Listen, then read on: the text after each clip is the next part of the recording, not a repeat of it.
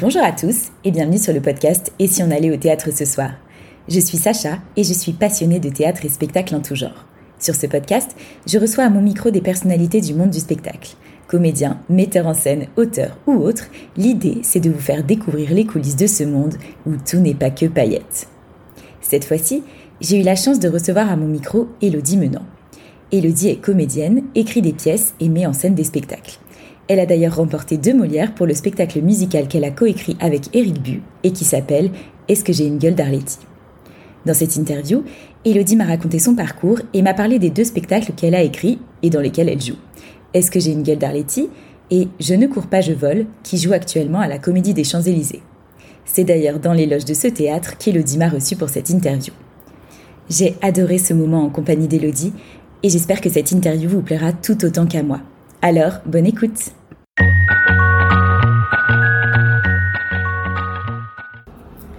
bah, bonjour Elodie. Bonjour. Bah, merci d'avoir accepté cette interview. De rien, avec plaisir. Est-ce que tu pourrais te présenter pour nos auditeurs s'il te plaît? Donc je suis Elodie Menant, euh, comédienne, également autrice, euh, productrice euh, et metteuse en scène parfois. Et voilà, c'est déjà pas mal. Oui, c'est clair. Est-ce que tu peux nous raconter ton parcours? Mon parcours, alors j'ai d'abord fait des études scientifiques, enfin j'ai fait un bac S, après je suis partie en prépa euh, faire euh, des maths. Euh, j'étais passionnée d'astronomie, donc j'aimais observer les étoiles. Je faisais tout le temps l'été des stages. Je partais en colo d'astronomie où on observait les étoiles. C'était vraiment quelque chose que j'aimais énormément. Et puis, plus jeune, j'avais fait aussi beaucoup de danse classique. J'ai fait 16 ans de danse classique. je fais de l'équitation, je fais du piano. J'avais fait du théâtre. Et une fois en prépa, euh, tout cet aspect artistique m'a manqué terriblement et je me suis dit mais qu'est-ce que je fais là? Ça ne me correspondait plus du tout. J'étais que dans des théorèmes, dans de l'application euh, et ça ne me faisait plus rêver. Et donc euh, j'ai tout arrêté et je suis partie au cours Florent. Et là j'ai fait trois ans les cours Florent. Ensuite j'ai fait deux ans le studio Muller qui est une autre école de théâtre. Et puis, euh, ma, ma, première expérience au théâtre, ça a été au Lucernaire, c'était 4 de Marie Duroy. Euh, on a joué 4 mois là-bas. Et ensuite, j'avais fait Le Soldat Rose de Louis Chédid. Mhm. Où ça, on a fait le Palais des Congrès de Paris, le Casino de Paris et euh, des tas de zéniths en France. Donc là, j'ai vraiment réalisé un rêve de gamine. Et, et après ça, il y a eu une petite période beaucoup plus tranquille. J'avais animé aussi une émission pour enfants euh, sur, ah. euh, sur, une petite chaîne télé. J'ai fait deux émissions pour enfants sur deux chaînes télé différentes, c'était drôle. Et donc après, il y a eu cette phase de creux. Et là, je me suis dit, je sais pas possible, je peux pas rester chez moi à attendre, à, attendre qu'on veuille me faire travailler, à envoyer des CV, à écrire des mails, des lettres. Puis euh, moi, j'arrête pas quoi, donc je, sollicite, j'essaie de trouver des formes un peu différentes, un peu décalées. parfois ça marchait, mais c'était tout de même laborieux et je me suis dit, je vais pas pouvoir faire ça toute ma vie. Et donc c'est ce qui m'a motivée à créer ma compagnie et à écrire mes projets. Et donc maintenant, ma compagnie, je l'ai créée en décembre 2010. Donc ça va faire euh, pas mal de temps. 13 ans. Euh, J'entame la 13e année de, de, compagnie où je crée mes propres projets et j'écris, je joue euh, ou parfois je m'enseigne. Et euh, quand je ne joue pas, je m'enseigne en général. Ok. Et, et je les produis et, et, je me régale à faire ça.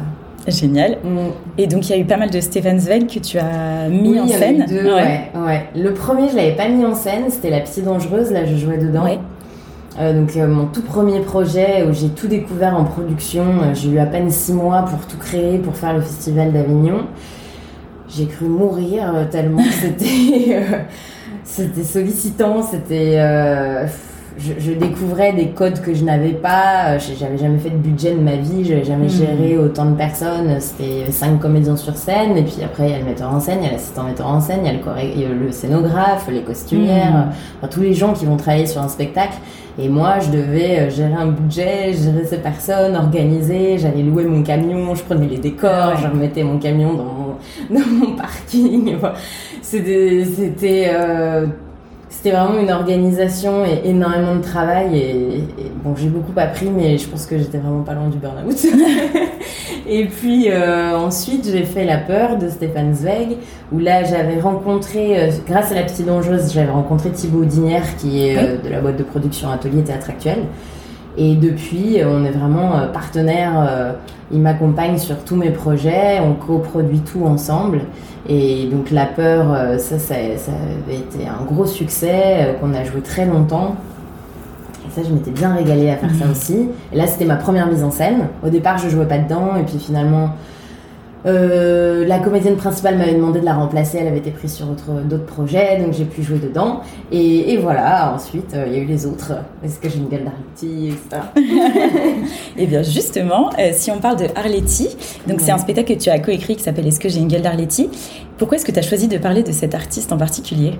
Alors ça a vraiment été un hasard d'une certaine manière parce qu'avec Eric Bu que je connaissais très peu, c'était une amie qui me l'avait présenté.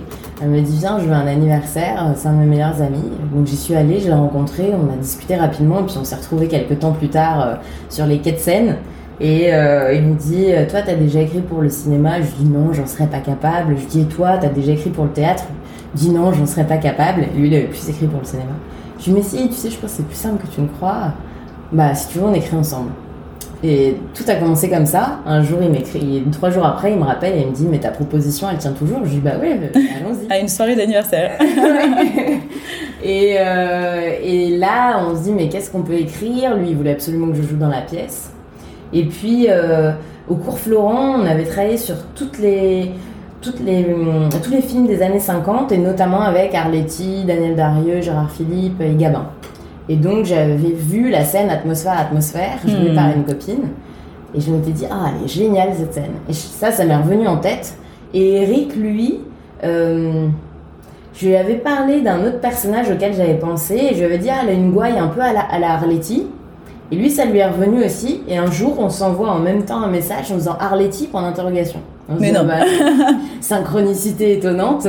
Bah ça alors, ok, regardons qui est Arletty. Parce qu'en vérité, on avait l'actrice en tête, mais on savait pas du hmm. tout si sa vie était intéressante, s'il y avait quelque chose à faire autour d'elle. Puis c'est Eric qui a beaucoup travaillé, euh, qui s'est beaucoup documenté. Euh, moi j'étais en tournée, j'avais moins le temps. Et au début, il me disait, ah, j'ai du mal, je la sens froide, j'ai du mal à accrocher avec ce personnage. Et puis à un moment, il me dit, ça y est, j'ai trouvé la faille, je crois qu'il y a quelque chose qui est intéressant. Et, euh, et là, on s'est retrouvés et on a commencé à écrire. Et, et c'est comme ça que c'est toute cette ambiguïté de cette femme entre sa liberté et en même temps ce qui s'est passé pendant la Seconde Guerre mondiale, ce qu'on lui reproche d'avoir été amoureuse d'un Allemand. Je trouvais que ça posait des questions euh, très intéressantes et ça, ça nous donnait envie d'écrire sur elle. Voilà. Trop bien. et euh, justement, bah, la coécriture, comment vous êtes organisée? Parce que c'est pas évident forcément d'écrire à deux. c'est pas évident. Franchement, c'est vraiment une rencontre étonnante entre lui et moi parce que je pense que ça marche pas à tous les coups. Et hum, lui, a d'abord écrit une première base. Ok. Euh, et ensuite, à partir de là, on faisait que des séances de travail tous les deux. Et où on ah. retravaillait, on retravaillait. Moi, je pouvais retravailler de mon côté, lui faire des propositions. Lui, pareil, de son côté. Chaque fois, on mettait, on surlignait en rouge ce qu'on avait modifié, changé. Et puis sinon, on était ensemble et on lisait à voix haute. Et au fur et à mesure, on retravaillait, on réécrivait, on reprécisait. Euh, avant que lui écrive une première base, on s'était mis d'accord sur... Euh, euh, bah déjà l'envie de faire toute sa vie, de traverser toutes les, tout le XXe siècle finalement, de se dire que c'était comme si elle, elle était, elle revenait aujourd'hui et qu'elle passait sa vie en revue, hmm. et cette envie de de nous raconter sa vie, mais où on a parfois tendance à vouloir cacher les choses qui ont pu chagriner. Et là, c'est le cas, mais sauf qu'au fur et à mesure, les autres personnages de la pièce vont lui imposer de revoir ce qu'elle ne voulait plus forcément voir. Voilà, c'était ça notre postulat et on s'y est tenu et ça, a marché comme ça. Ça a très bien marché d'ailleurs. Moi j'adore ce spectacle. Moi aussi je l'aimais beaucoup. Et quelle est la part de contenu inventé du coup dans ce spectacle par rapport à sa vie? Est-ce qu'il y a quand même un peu de fiction? Oui, il y a un petit peu de fiction. Je pourrais pas dire quel pourcentage c'est, mais forcément on n'avait pas toutes les informations non plus sur euh, sa famille, euh, hmm. la relation à ses parents. Mais euh, malgré tout, on a, on a essayé d'être assez proche de tout ce qu'on avait pu grappiller à droite, à gauche euh, dans, nos recherches. Donc, euh, Là, je pourrais plus vous dire précisément qu'est-ce qui avait été inventé, mais il y a des Hmm. choses qu'on a peut-être un petit peu plus développées. Mais de toute façon, quand il faut qu'on écrive des dialogues, il y a de, forcément une Ouais, bah, part oui, oui. d'invention. euh, Hmm. euh, parce que sinon, on a juste un fait, ou un, euh, elle est très proche de son père. Bon, bah, il faut que nous, on le Ouais, retranscrive en sûr. dialogue. Voilà. Ok. Et euh, du coup, c'est toi qui incarnais le personnage d'Arletty dans ce Ouais. spectacle. C'est pas évident parce que bah, elle a une voix particulière et puis elle est très connue. Comment est-ce que tu t'es préparée euh, pour ce rôle? Euh, J'ai regardé beaucoup de vidéos. Ouais. euh, d'extraits de films, euh, d'elle en interview. Ce qui était intéressant, c'est que elle n'a pas la même voix quand elle joue que lorsqu'elle est en interview. Euh, finalement, elle a fait en sorte d'accentuer son accent et c'est aussi ça qui, lui, qui a permis qu'elle soit repérée. Hmm. Euh, elle s'est créé son personnage au cinéma avec cette gouaille euh, en, en en rajoutant, mais dans la vie de tous les jours, son accent n'était pas tant prononcé que ça. Hmm. Euh, moi, j'adore faire les accents. J'adore écouter et j'aime beaucoup, euh, j'aime beaucoup transformer ma voix. J'aime faire des accents. Donc, euh, bah, à force de l'écouter, euh, c'est un peu rentré dans ma tête et je me suis surtout concentrée sur ce que je ressentais d'elle en énergie. J'essayais de comprendre euh, qu'est-ce qui, qu'est-ce qui lui, qu'est-ce qui la faisait euh, parler comme elle parle, sa, vivacité d'esprit, son tact. Quand on l'écoute en interview, elle est surprenante parce que elle a vraiment beaucoup de répartie et c'est ça qui est fascinant. Et j'aimais cette vivacité. Je me suis dit, elle se ressent dans sa façon de parler et, et si ça j'arrive à le capter, ben l'accent et, euh, et le personnage arriveront peut-être à un point qui est juste. Ce sera Ouais. pas un copier-coller, ce sera pas je, tente, je fais une imitation, mais je serai au cœur de ce que j'ai l'impression de percevoir Hmm. d'elle. Ouais, en plus, elle est hyper touchante euh, dans le spectacle. Ouais, ouais, Ouais. ouais, oui. Ouais. Moi, je l'aime beaucoup. Ça se voit. je triche, je l'aime. Je juge mon personnage, je l'aime. Oui, non, elle est touchante. Et tu as remporté deux Molières pour ce spectacle. Ouais. Est-ce que ça a changé quelque chose à ta carrière? Rien du tout. Ça n'a rien changé. Juste la gloire. Juste euh, le plaisir d'avoir une belle statue chez moi. La deuxième, euh, c'est le théâtre, il l'a gardée. Mais euh, j'en ai une chez moi et j'adore cette statue. Je la trouve belle. Elle a un certain poids. Elle est, elle est très jolie. Donc euh, j'aime la regarder. Mais je m'étais déjà préparée à ce que ça ne change rien. donc ça n'a pas changé grand-chose. Je dirais que ça donne peut-être un peu plus de crédibilité euh, dans le milieu et que Mm. si aujourd'hui j'ai un nouveau projet et que j'ai besoin de le présenter à d'autres directeurs de théâtre ou à des producteurs, peut-être qu'ils ouvriront plus facilement leurs portes et qu'ils m'écouteront davantage parce qu'il y a Mm. eu ce succès-là. Bien sûr. Mais à part ça, j'ai pas eu plus de propositions de rôle ou euh, de travail, euh, non. Du tout. N'hésitez pas. hein, voilà, c'est c'est ton appel.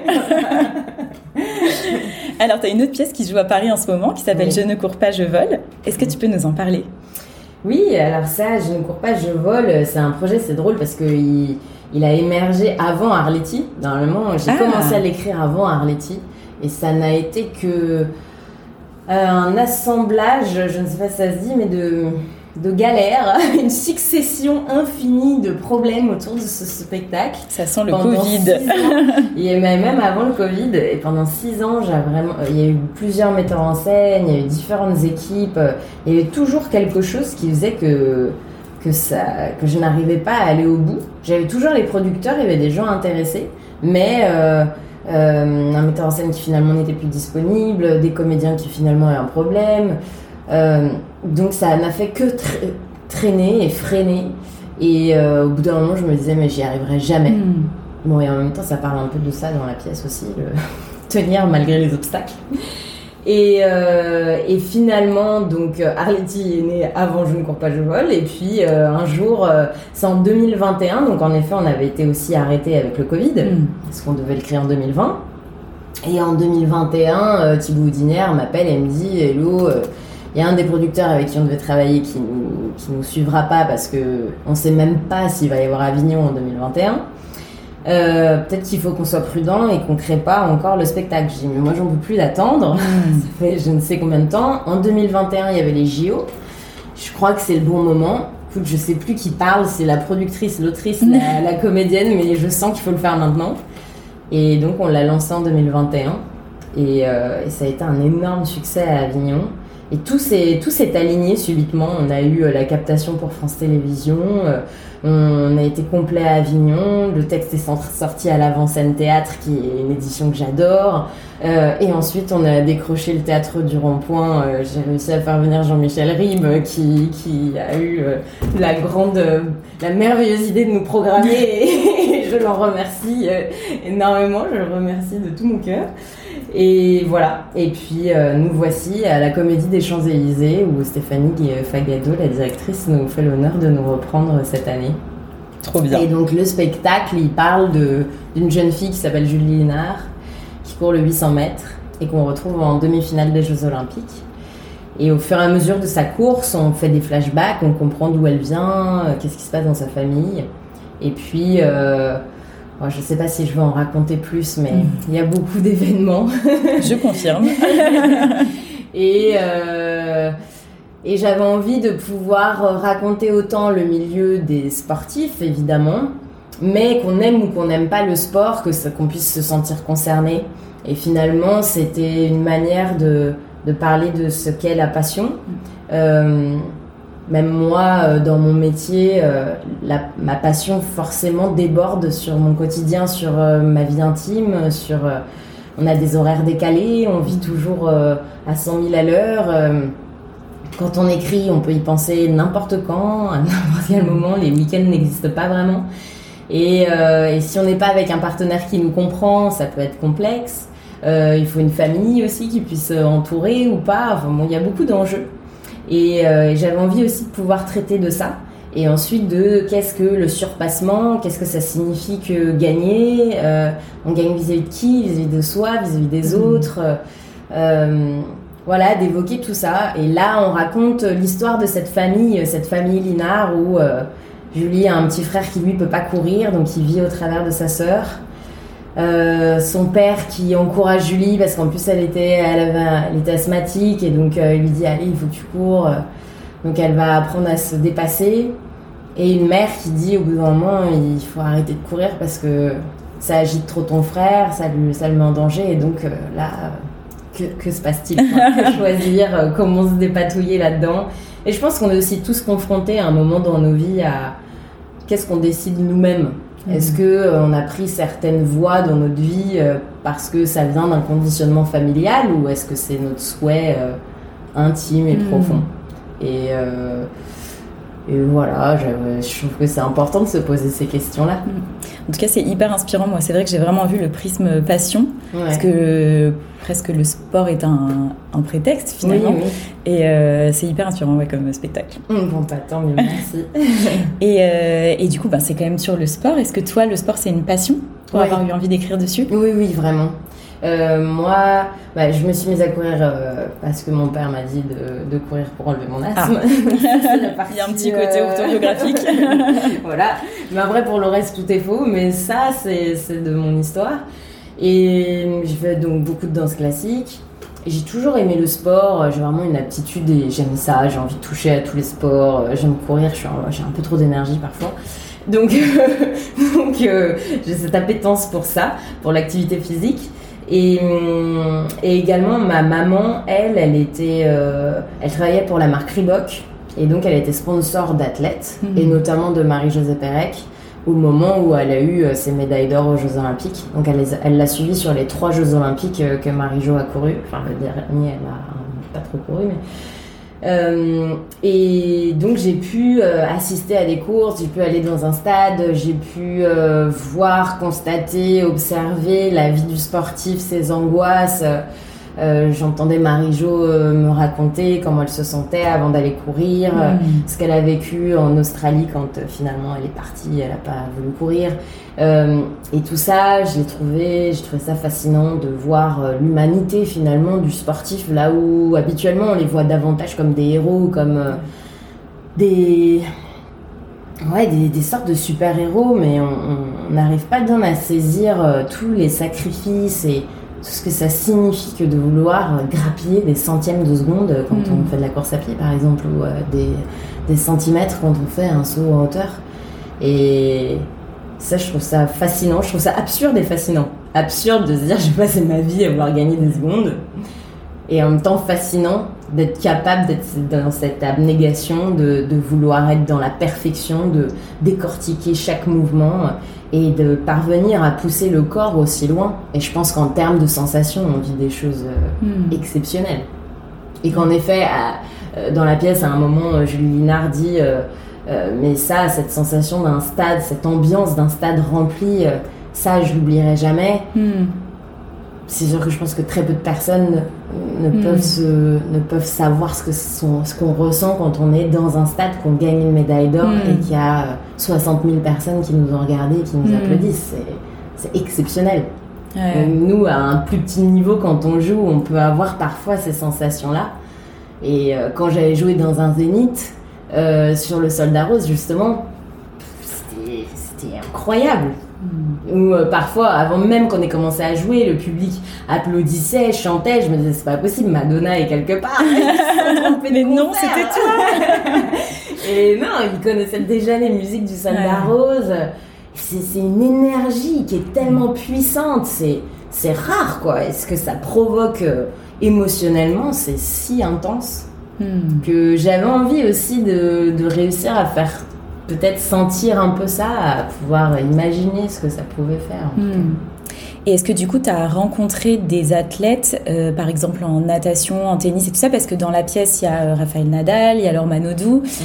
Euh, est-ce que tu as, voilà, est-ce que as rencontré d'autres athlètes aussi? J'ai, Je me suis beaucoup documentée, en regardant des vidéos, des interviews, en lisant des livres. Et j'ai rencontré une jeune fille qui s'appelle Elodie Guégan, qui, elle, était coureuse sur 800 mètres. Oh, ouais et qui s'est en effet blessée en demi-finale des hmm. Jeux Olympiques.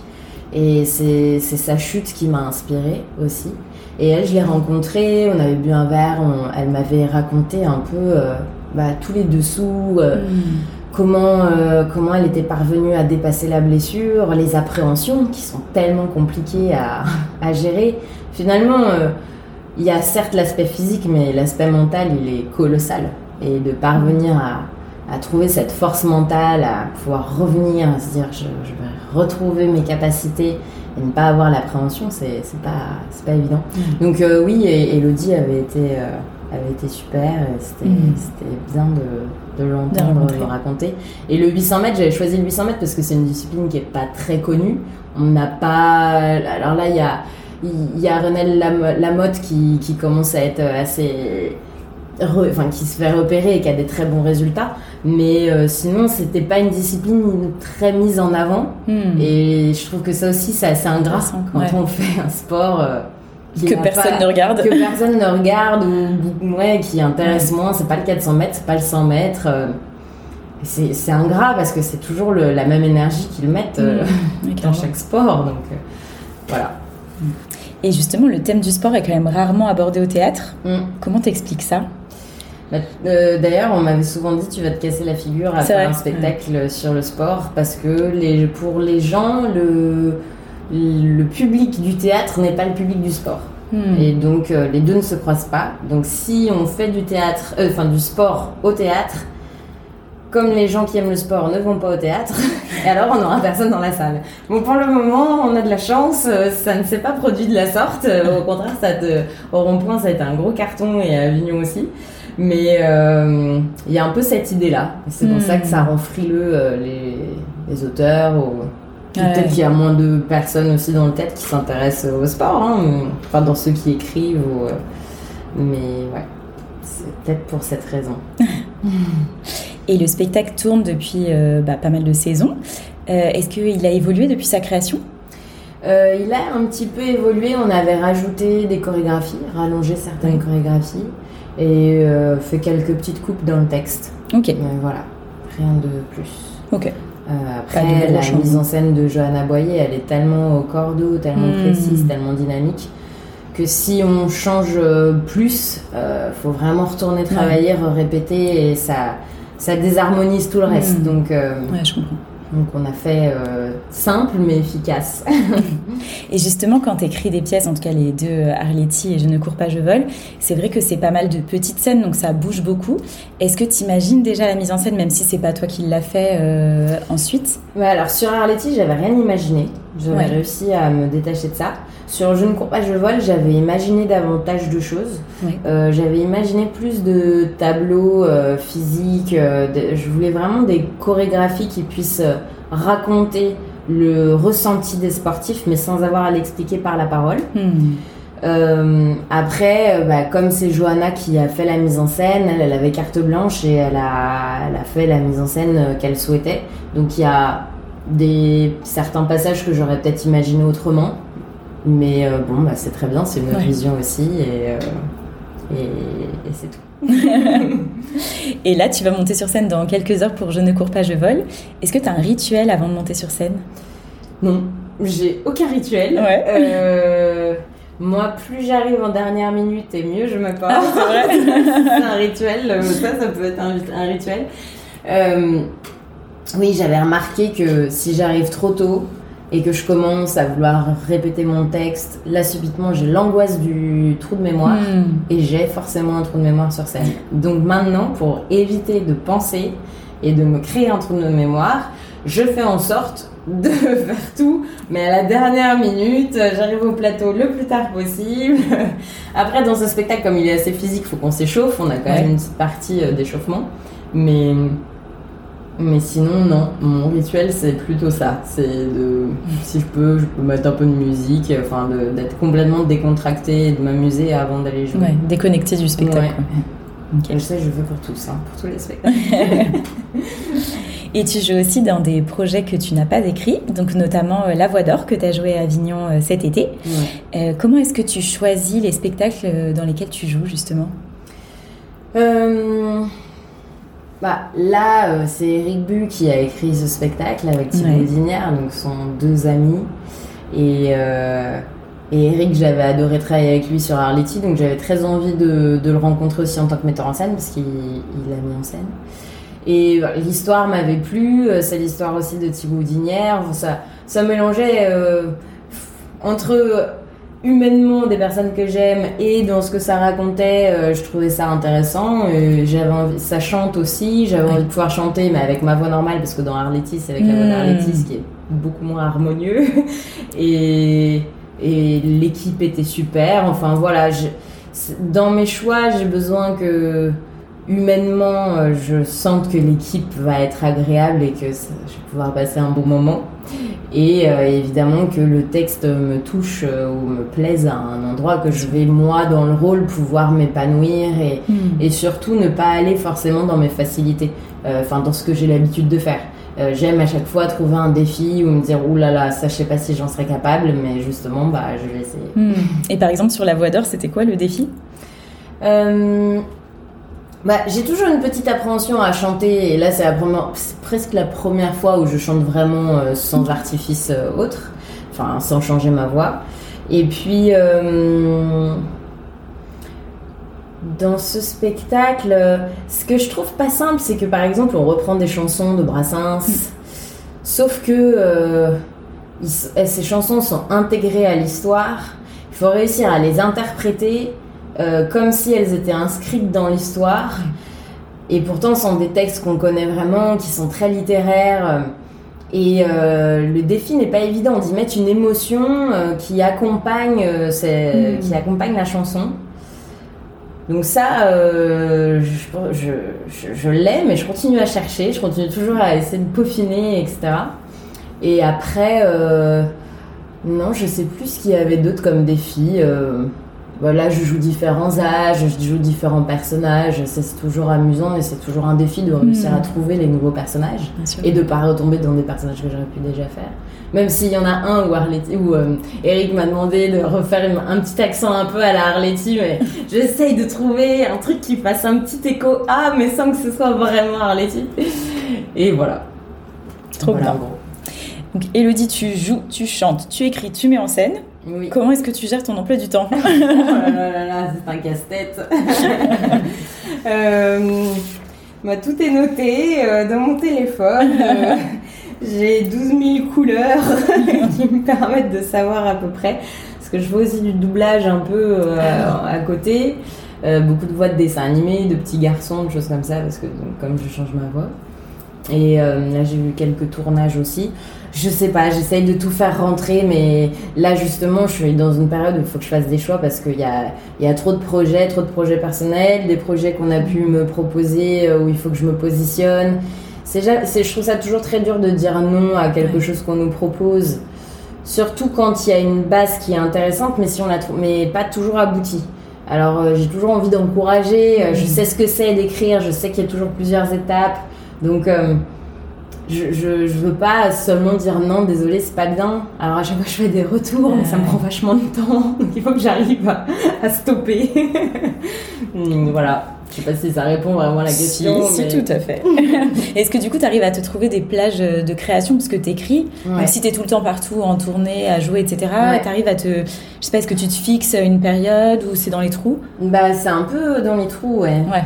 Parfois, euh, non, en général, quand je veux lancer un projet, là, je suis obligée de prendre au moins deux semaines et je fais que ça. Hmm.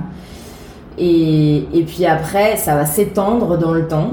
Je peux vraiment mettre un an, deux ans, euh, plus mais euh, ça va être par saut de puce. Alors, mm. parfois c'est bien parce qu'au moins ça me permet d'avoir toujours le recul, d'un peu oublier et de pouvoir revenir avec un regard neuf et de me dire, ah, mais ça n'allait pas du tout ce que j'ai écrit, c'était mauvais.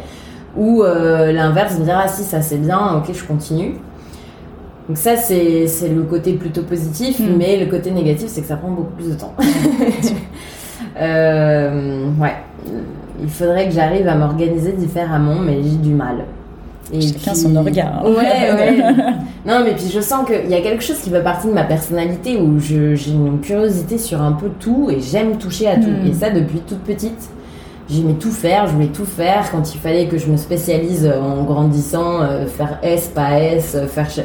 Moi, je voulais rien choisir, j'avais envie de tout faire, laissez-moi tout essayer. si j'avais pu continuer à faire l'équitation, la danse, le théâtre, le piano, je, je, le faisais, puis je voulais rajouter du patinage artistique et j'aurais voulu faire des saltos et des acrobaties, et, euh, mais j'avais pas le temps de tout faire. Sinon, la nuit. Hein, euh. Sinon, la nuit. Donc, euh, bon, ça va aussi un peu avec ce que je suis. C'est un peu brouillon, un peu le, fouillis, mais il y a toujours un moment où je trouve quand même la. Enfin, en tout cas, ça se réalise, quoi. Oui, oui, bah, c'est euh, génial de pouvoir. Euh, tout ça m'empêchait d'avancer. Hmm. Mais de temps en temps, il y a trop de cases dans ma tête quand même, donc ça me fatigue un peu. Des insomnies, quoi.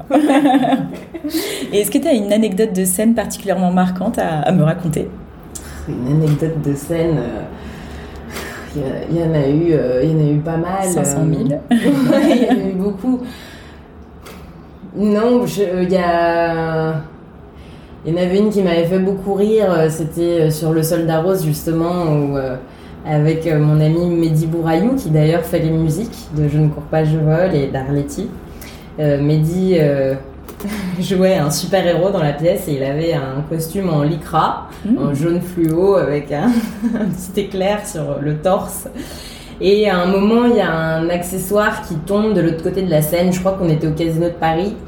Et lui a la bonne idée de se mettre euh, sur scène, euh, ventre sur la scène, et tendre le bras pour essayer de récupérer son, son accessoire et là je vois Mehdi glisser à cause du micra et vraiment m'est tombé de l'autre côté de la scène. Et il n'y avait plus personne devant nous. Et, ce moment de disparition du comédien avec qui on était en train de jouer était assez drôle. Des petites choses comme ça ou quand on joue en extérieur aussi sur des choses un peu magiques euh, on joue un truc dramatique et d'un coup on entend c'est génial pas mal voilà. Et Elodie, c'est quoi ton plus grand rêve? Mon plus grand rêve, ça aurait été d'être à la comédie française, mais ça, je crois que je suis en train de tirer un, trait, dessus. Et euh, au moins juste un an, Eric juste une petite année. C'est encore un appel. Mais j'ai eu la chance de travailler avec euh, Laurent Natrella, qui était à la comédie française, qui avait été mon prof au cours. Et je lui avais proposé de mettre en scène euh, après une si longue nuit c'était écrit par euh, Michel Laurence, qu'on avait joué en 2016, avec d'ailleurs Olivier, qui joue aussi dans Une courpage de vol. Et j'adorais ce spectacle et c'était Laurent qui, qui l'avait mis en scène. Donc d'une certaine façon, euh, c'était un, premier un premier contact avec la Mm. comédie française. J'allais le voir dans tous les spectacles français et de travailler avec lui, ça avait été exceptionnel. Donc voilà, et non, sinon en, en rêve... euh,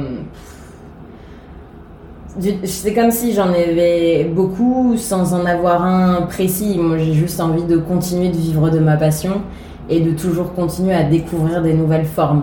Donc, Mhm. euh, si un jour ça peut être de réaliser un film, de euh, d'avoir un premier rôle dans un film, de euh, de faire une autre comédie musicale, mais quelque chose d'encore plus physique, encore plus de chansons, de de jouer euh, partout dans le monde. Enfin, il y a tout est possible. Moi, je veux que toutes les portes s'ouvrent et, et allons-y. Amusons-nous. Voilà. Et est-ce que tu vas aussi au théâtre? Oui, je vais au théâtre, ouais. Ouais. J'essaye dès que possible. Mm. Et si tu allais au théâtre ce soir, qu'est-ce que tu irais voir? Euh, alors, faudrait que je sache euh, tout ce qui est programmé en ce moment. Euh, Il y a un spectacle que j'aime énormément qui s'appelle Coupure, qui est Oui. au Théâtre des Béliers. Ça, j'avais vraiment beaucoup aimé. C'est rare d'avoir des spectacles un peu engagés. En, euh, en tout cas, c'est un spectacle qui fait réfléchir, tout en étant une vraie pièce de théâtre. Ouais. Et C'est qui- pas du tout didactique, euh, c'est pas donneur de leçons, mais euh, ça montre une réalité euh, dans un monde politique euh, avec, euh, bah là en l'occurrence ça parle des antennes 5G, mais euh, il y a une histoire de famille, une histoire de mère de village et euh, une histoire d'antenne 5G et, et j'ai trouvé ça vraiment très bien réalisé. J'étais ressortie mais enjouée et pâtée, euh, j'avais vraiment beaucoup aimé. Voilà. le- Merci pour la première reco. idée. Et ben merci beaucoup Elodie. De rien, merci à toi. On peut te retrouver en ce moment dans Je ne cours pas, je vole à la Comédie des Champs-Élysées. D'ailleurs, Oui. on est dans la loge actuellement. Ouais. Et donc, je vous conseille à tous d'aller voir ce spectacle parce qu'il est super. Merci. Ouais. Merci beaucoup. Merci. Voilà, c'est la fin de cette interview. Si ce moment vous a plu, n'hésitez pas à mettre une note ou un commentaire sur ce podcast, à le partager autour de vous et à vous abonner bien sûr pour être au courant des prochains épisodes. Un grand merci pour votre écoute. Je vous dis à très très vite pour un prochain épisode du podcast et si on allait au théâtre ce soir. Et n'oubliez pas de mettre du théâtre dans votre vie parce que ça la rend plus jolie. Bye bye